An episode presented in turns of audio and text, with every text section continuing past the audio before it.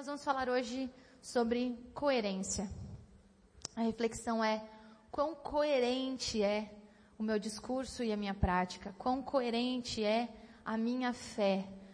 Uma fé coerente, que tem um sentido, que me encaminha para um sentido, mas que é coerente.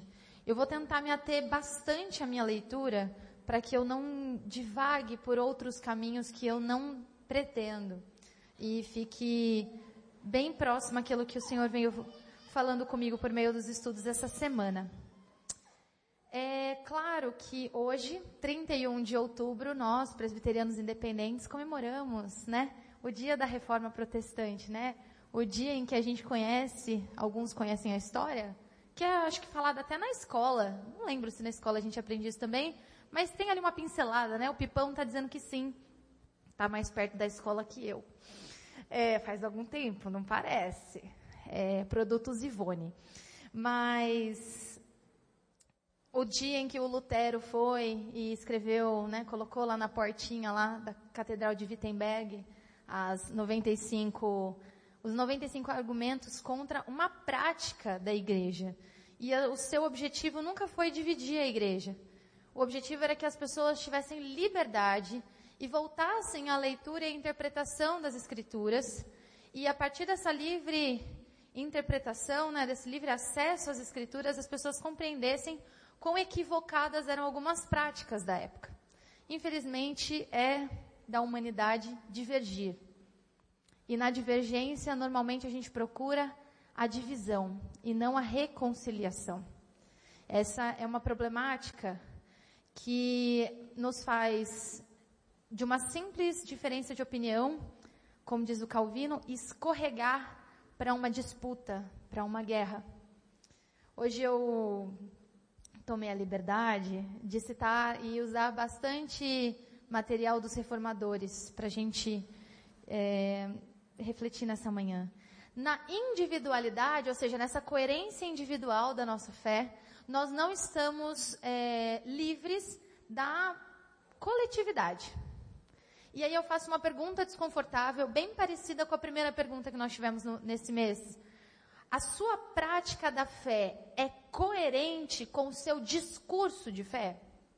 Quando você fala a respeito da sua fé e você percebe o que você faz, tem coerência? Caminham juntos?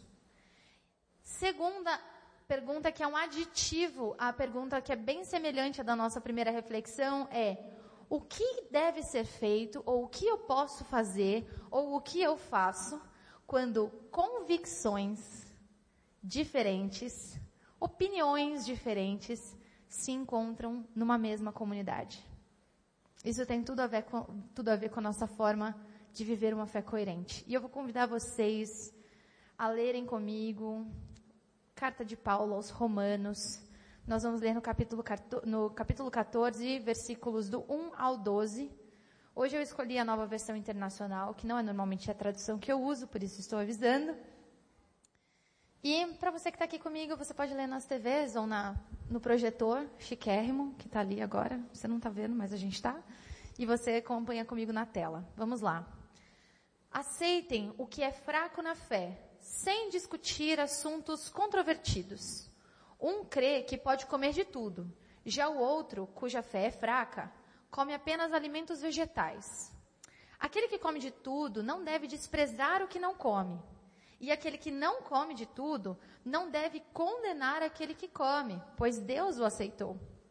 Quem é você para julgar o servo alheio? É para o seu senhor que ele está de pé ou cai e ficará de pé, pois o Senhor é capaz de o sustentar. Há quem considere um dia mais sagrado que outro. Há quem considere iguais todos os dias. Cada um deve estar plenamente convicto em sua própria mente. Aquele que considera um dia como especial, para o Senhor assim o faz. Aquele que come carne, come para o Senhor, pois dá graças a Deus. E aquele que se abstém, para o Senhor se abstém e dá graças a Deus. Pois nenhum de nós vive para si mesmo, e nenhum de nós morre para si mesmo.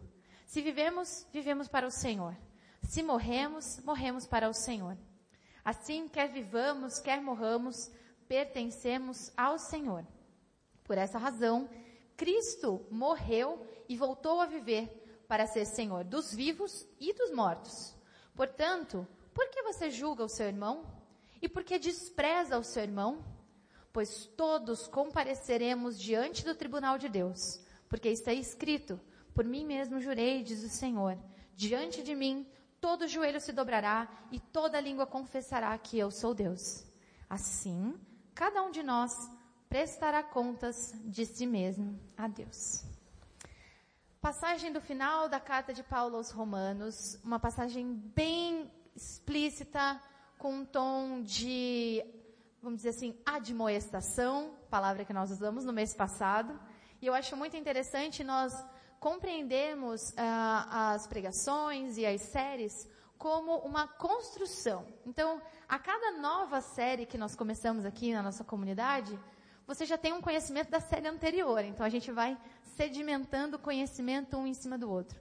Esse é um aspecto bem de admoestação, uma bronca em amor, uma bronca de quem constrói junto, uma bronca construtiva. O que estava acontecendo aqui? Dois grupos, como falamos o mês inteiro. O grupo judaico ainda muito é, grudado, muito dependente dos costumes da lei judaica, como por exemplo uma dieta muito restrita, cerimoniais de purificação muito longos e muito cheios de detalhes. Nós temos esse grupo, muito dependente de rituais religiosos. Por outro lado, nós temos os gentios, aqueles que eram romanos ou de outros povos, que foram se convertendo ao Senhor por meio da pregação do Evangelho. No caso de Roma, não foi por Paulo, foram outros missionários que chegaram ali antes dele. E esse grupo é, gentil, eles não dependiam desse ritual, não dependiam dessa prática muito ascética, é, não, depend, não tinham medo de comer, por exemplo, qualquer alimento, porque para eles não havia problema.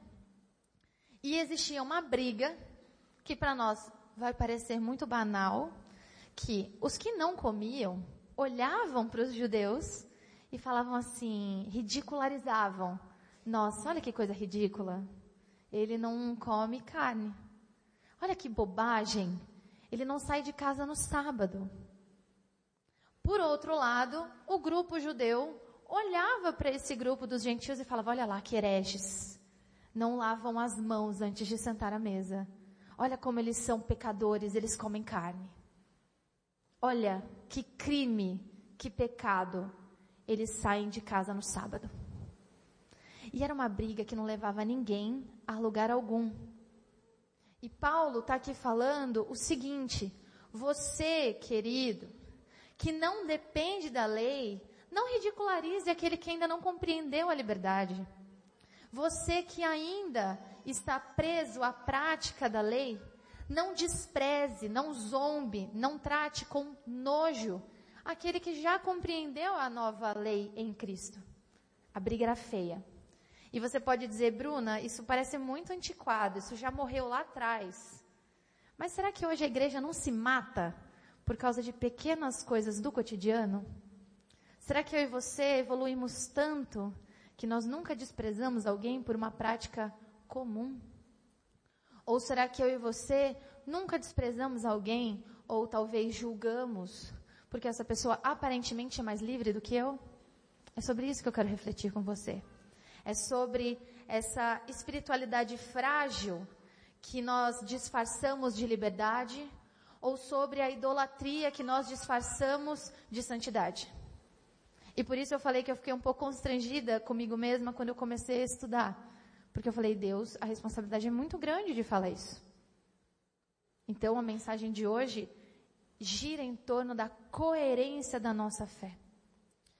Primeira coisa que nós podemos considerar nesse texto riquíssimo e que foi realmente muito difícil separar três temas, é que viver a fé é um exercício de tolerância, ok? Eu sei que a maioria do meu público com quem eu falo já é crente. E para você que não é crente, fica aqui comigo, por favor. Versículos 1 e 3 aceitem o que é fraco na fé, sem discutir assuntos controvertidos, ou seja, assuntos polêmicos. Aquele que come de tudo não deve desprezar o que não come. E aquele que não come de tudo não deve condenar aquele que come, pois Deus o aceitou.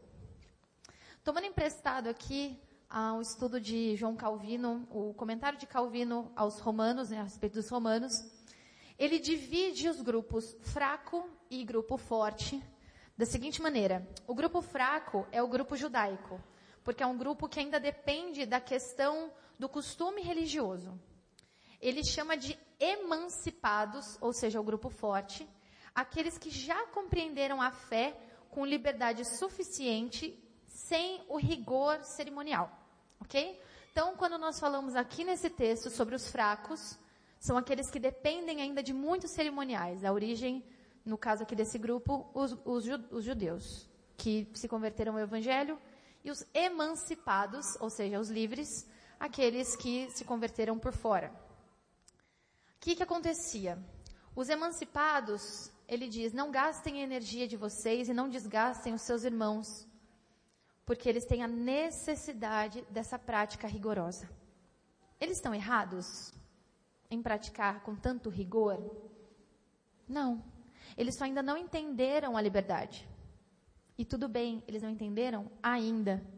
Se vocês que são emancipados tiverem paciência e usarem a sua força e a sua liberdade para dar suporte aos fracos, vai chegar um momento que eles serão tão livres quanto vocês. Mas se vocês ridicularizarem eles, vocês só vão se afastar cada vez mais. E eles vão ficar cada vez mais grudados à sua religiosidade e vocês vão ficar cada vez mais afastados e se achando muito sábios. Você já parou para pensar que a sua bolha é a certa? que o seu grupo de amigos é o certo, que a forma como você pensa é a plena verdade, é disso que Paulo está falando. Eles não discutiam assuntos a respeito da doutrina de quem é Cristo, por exemplo, que era uma discussão muito importante na época. Jesus era filho de Deus mesmo? Jesus veio mesmo, em carne e osso, sendo filho de Deus? Essa é uma discussão importante para o tempo. Não, eles estavam discutindo, pode comer carne ou não pode? Essa discussão teve vários desdobramentos. E talvez hoje, na sua mente, venham algumas lembranças. Posso fazer isso ou não posso? Você já discutiu com alguém de pode ou não pode? Ou você já colocou o dedo no rosto de alguém e falou assim: você faz isso, isso é muito ridículo, não precisa. Tolerância. O que nos falta é gentileza. João Calvino usa essa palavra, gentileza.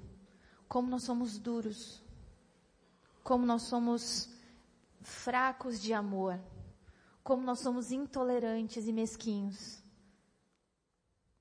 O Martinho Lutero, ele tem uma frase muito legal, que fala assim: O cristão é o mais livre senhor de todos, não é sujeito a ninguém. O cristão é o mais dócil servo de todos, sujeito a todos. Você já se pegou levantando um assunto polêmico só para provocar discórdia? Um assunto que não vai levar ninguém a lugar nenhum.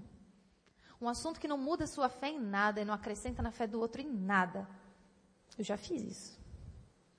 Qual a minha e a sua motivação para falar sobre esse assunto com determinada pessoa? Foi para abrir diálogo ou foi para mostrar que você estava certo? Esse é um questionamento importante a respeito da nossa coerência. Porque, na verdade, em momento algum da prática cristã coerente, existe a atitude de desprezo. E quando nós fazemos isso, nós estamos desprezando. Nós estamos colocando numa situação superior. Eu sei. E agora eu vou te convencer que eu sei. Que eu estou certa. Aqueles que compartilham com a gente da mesma fé às vezes pensam coisas diferentes a respeito de assuntos cotidianos. É tão difícil pensar a respeito disso sem se colocar como a pessoa certa, né? Falta para nós gentileza. Segundo aspecto é que a liberdade da fé só pode ser exercida quando Jesus é o centro da nossa vida. Eu vou repetir essa frase porque nós cantamos uma música bem boa hoje. A liberdade da fé só pode ser exercida quando Jesus é o centro da nossa vida. Versículos 4, 7 e 8. Quem é você para julgar o servo alheio? Esse foi o 4. 7. Pois nenhum de nós vive apenas para si, e nenhum de nós morre para si. 8. Se vivemos, vivemos para o Senhor, e se morremos, morremos para o Senhor. Assim, quer vivamos, quer morramos, pertencemos ao Senhor. O apóstolo Paulo é muito claro no seu argumento. O que come ou o que deixa de comer, o que guarda o sábado e o que deixa de guardar. Toda atitude, todo costume ou gosto, tudo deve ser feito com o objetivo de honrar unicamente a Cristo. O centro da nossa vida é Cristo. Então, quer coma carne, quer não coma, igreja de Roma. Quer guarde o sábado, não guarde, igreja de Roma que isso seja feito para Cristo. Nós cantamos uma música bem interessante do Fernandinho agora há pouco, dizendo que nós somos livres. E nós gostamos muito de usar essa liberdade em alguns momentos. Mas nós usamos essa liberdade para dar lugar aos nossos gostos e opiniões, ou nós usamos essa liberdade para honrar o nome de Cristo? Quando eu uso dessa liberdade que eu recebi através do sangue de Jesus, eu uso essa liberdade para desfrutar dessa alegria de nova vida, impactar pessoas com essa alegria da nova vida, ou para me colocar no lugar de Cristo. Versículo 4: Quem é você para julgar o seu irmão? Aqui Paulo não está falando de admoestação, ou seja, falamos semana, no mês passado, aquela responsabilidade que o crente tem na comunidade de cuidar uns dos outros e de ajudar os seus irmãos que estão vencendo o pecado. Não é isso que Paulo está falando.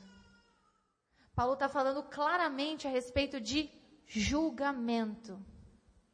Sabe quem é o juiz que vai julgar os crentes? Jesus Cristo. E eu te pergunto o seguinte, eu e você estamos aptos para tomar esse, essa cadeira de juiz e juíza? Eu já abdiquei a minha possibilidade. Porque nós não estamos nessa posição de julgamento. Nós temos a responsabilidade do cuidado. Por que você julga o seu irmão? Vou tomar também as palavras do Calvino emprestada. É que o grande problema é que nós pautamos o nosso julgamento nas nossas opiniões e dificilmente nós colocamos a nossa opinião à prova da palavra de Deus. Porque em algum momento ali não vai bater. E nós não temos a habilidade como Cristo tem de discernir entre a pessoa e o ato. Nós não sabemos fazer isso. Humanamente falando, nenhum de nós é capaz de fazer isso. Cristo é. Ele é o justo juiz. Mateus 7, 1 e 2, Jesus Cristo nos disse, não julguem para que vocês não sejam julgados, pois da mesma forma que julgarem, vocês serão julgados, e a medida que usarem também será usada para medir vocês. Gostaria rapidamente de falar sobre o que é hipocrisia. Um, a maior parte desse texto, ela vai é, ser bem ambivalente dos fracos e dos emancipados, ok?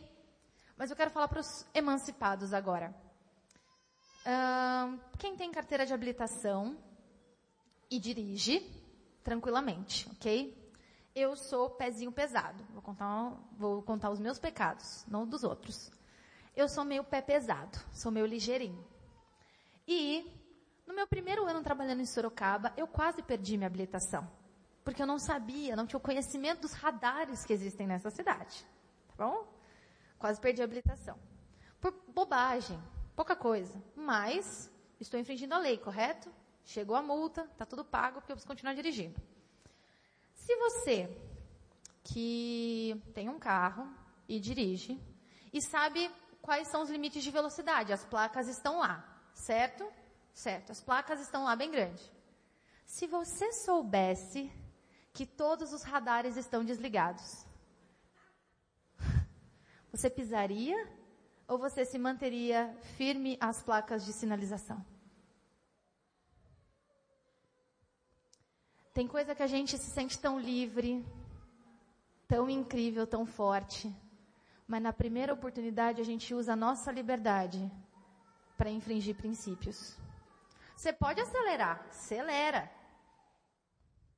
Mas existe um, um, um, profissional, que é o engenheiro de trânsito, que ele calculou que naquela área é melhor você andar a 40 por hora. Por algum motivo, que eu desconheço. O meu trabalho é ligar o carro e andar. O trabalho dele é fazer um mapeamento daquela região e falar assim, putz, aqui tem uma escola, então é melhor eu colocar 30, porque tem uma escola. Ah, é estrada, mas tem passagem de trabalhador rural. Pode vir um bicho também, uma vaca, umas galinhas. Então eu vou colocar 30. E eu tô no carro, falo, eu sei que todos esses radares estão desligados. Sento pau. É isso que nós fazemos nós usamos da liberdade que nós temos. Jesus não precisa colocar radares na nossa vida, nós já sabemos que todos os radares estão desligados. Mas para o bem de todos e sabendo quem é o meu Senhor, eu respeito aquela velocidade. Porque foi esse o princípio que ele colocou para mim. Então é isso que nós entendemos quando Calvino diz que existe um pecado que os cristãos comumente estão tentados a cometer. Ele não está falando de gente que não conhece Jesus. Ele está falando de crente. Criticar os outros. O pecado que nós mais cometemos é criticar uns aos outros. E a tradução mais próxima ao literal do versículo 4, que ele fala, quem é você para julgar o outro? A tradução ficaria mais ou menos assim: coloque a mão na boca, tape a sua boca antes de criticar ou julgar o outro. Vou dar uma dica aqui de aplicação. Toda vez que a gente pensar em julgar alguém,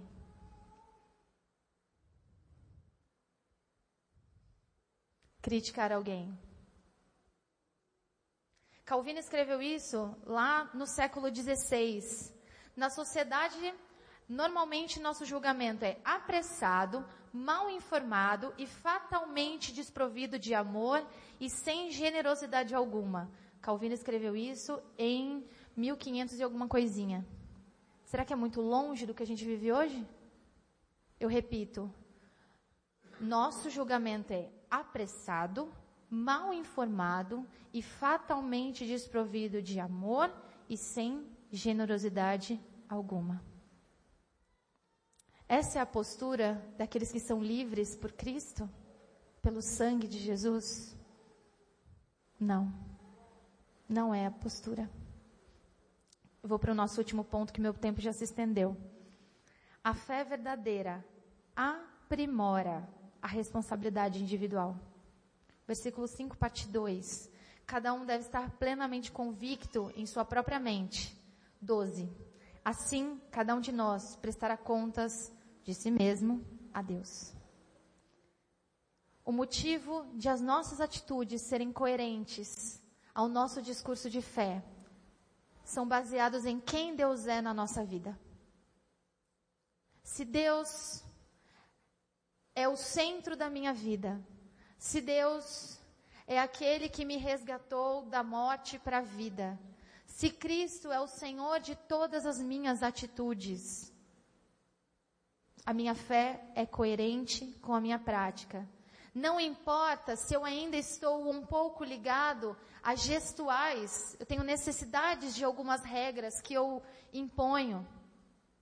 Se aquilo eu faço para glorificar a Cristo e compreendo que na minha consciência com Cristo, por meio do Espírito Santo, aquela é uma prática boa, tudo bem.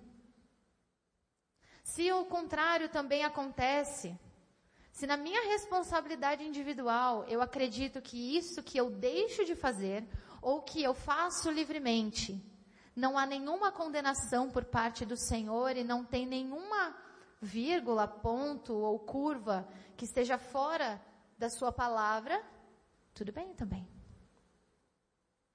desde que cada um esteja convicto em sua mente. Todas as mentes aqui foram restauradas e renovadas em Cristo Jesus. Use essa renovação. Use a renovação da mente para que ela seja um aprimoramento da sua conduta, um aprimoramento da sua responsabilidade individual. Eu não estou falando de salvação, porque para ser salvo é só Jesus. Ponto. Eu estou falando do, do seu desfrute da sua salvação ainda aqui. No início da nossa eternidade. Aqui é só o início da eternidade. Se tudo que eu faço é para a glória de Deus, se eu sou responsável na minha individualidade e tudo que eu faço é para a glória de Deus, o meu testemunho é coerente. As pessoas ao meu redor são impactadas pelo amor de Deus através da minha vida, porque eu sou responsável individualmente pela minha consciência, pela minha vida. Ao mesmo tempo, se eu faço tudo que está sobre a sob a aprovação de Jesus, eu tenho vivido como Jesus viveu. E eu sigo o seu exemplo. Então, eu sei ser gentil com as palavras. Eu sei tolerar as pessoas que são diferentes de mim. Eu não me apego a discussões que não levam ninguém a lugar nenhum. Eu sei como identificar a necessidade dos meus irmãos e irmãs e assim ajudá-los em amor a combater o pecado nas suas vidas no coletivo. Agora na individualidade. Se eu estou convicto que tudo que eu faço está sendo aprovado pelo Senhor, eu não tenho medo do julgamento das pessoas também. Porque no final das contas, o meu objetivo é agradar ao meu Senhor. E eu tenho cumprido o meu chamado de filho e filha. Eu não dou motivo para julgamento, mas se alguém quiser me julgar, eu estou de bem com Jesus e eu não gasto meu tempo julgando. O versículo que eu escolhi para nós, para nós fazermos a, a frase desse ponto é a frase que é o versículo que eu acho que minha mãe mais falou para mim na minha vida inteira. E não é você não viverá, certamente morrerá. Não é esse. O versículo que minha mãe sempre falava para mim, porque eu sempre fui muito agitada, era assim. Romanos 14, 22. Assim, seja qual for o seu modo de crer a respeito dessas coisas, que isso permaneça entre você e Deus. Feliz é a pessoa que não se condena naquilo que aprova. Feliz é quem não se condena naquilo que aprova. Você sente dúvida se é certo ou errado fazer determinada coisa? Não faça. Você se sente incomodado em relação ao modo que o seu irmão ou sua irmã vive, mas você não tem argumentos fielmente embasados na palavra de Deus? Fique quieto. Não emita sua opinião. Você está disposto, aliás, você não está disposto a caminhar com aquela pessoa que você julga, porque você acha que ela está em pecado, você não está disposto a caminhar com ela. Então você vai orar por ela, vai falar nada. Você sente ódio por ver alguém que se diz cristão, mas toma certas posturas que você discorda? Peça que Deus traga paz ao seu coração e lembre-se que você pode cometer pecados tão absurdos quanto essa pessoa comete. E no final, não esqueça que o juízo virá da boca de Deus.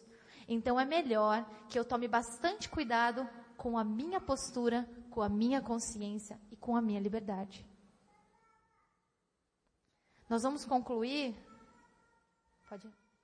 Cadê? Isso. Nós vamos concluir. E eu escolhi uma frase que não é de uma teóloga. Eu escolhi uma frase que não é de uma pessoa que estuda a Bíblia, mas nós cremos que a teologia nasce no chão da igreja também. Nós fazemos teologia juntos aqui é uma pessoa que lida com mulheres, uma mulher que lida com outras mulheres e ajuda essas mulheres a se reerguerem, a terem uma vida é, profissional e financeira bem sucedida. E ela vive a fé dela. E ela diz o seguinte: para aqueles que têm fé, as questões de consciência nunca estão longe do pre, dos preceitos da fé. Pois é por meio da consciência, ou seja, da elaboração de pensamentos que se coloca a fé em ação. E é nas comunidades de fé que se desenvolve a prática de uma moralidade compartilhada, com sérias consequências para a vida de todos. Nós vamos concluir, eu quero falar rapidamente dessas consequências. Se nós estabelecemos uma moralidade humana, ela tem dois pesos e duas medidas. Se nós estabelecemos uma moralidade humana, vai ter um momento que a gente vai estar aqui dentro se matando por questões muito banais e que não resolvem a vida de ninguém e não acrescentam a fé de ninguém. Nós vamos gastar a nossa energia numa moralidade humana que exclui, que julga, que aponta o dedo, que constrói muros e que não enxerga a necessidade do outro, a vulnerabilidade do outro. Nós estaremos tão cansados de brigar entre nós, que as pessoas lá fora vão olhar, pessoas que passam ali, ó, naquele portão todos os dias, vão falar: Deus me livre de entrar naquele lugar. Eles só se matam. Que consciência livre é essa? Por outro lado, uma moralidade compartilhada, mas compartilhada no amor, na responsabilidade individual e coletiva, no não julgamento, mas no acolhimento e na admoestação em amor na consciência de que cada um de nós dá conta do que faz ou deixa de fazer diante do Senhor, que, como diz, a gente fala sempre na ceia, examine-se o homem a si mesmo, nós teremos tempo, nós teremos energia, nós teremos uma fé renovada e seremos aquilo que o mundo não consegue ser. Uma unidade na diversidade. Nem todo mundo aqui pensa igual a respeito de temas do cotidiano. Mas uma coisa nós temos que pensar igual. Quem é Cristo? Qual é o exemplo de Cristo? O que Cristo faria? Nisso nós temos que pensar igual. Que o sangue dele foi derramado pela minha vida e pela sua vida, que pensa completamente diferente de mim. Isso não me faz melhor, mais certa, mais correta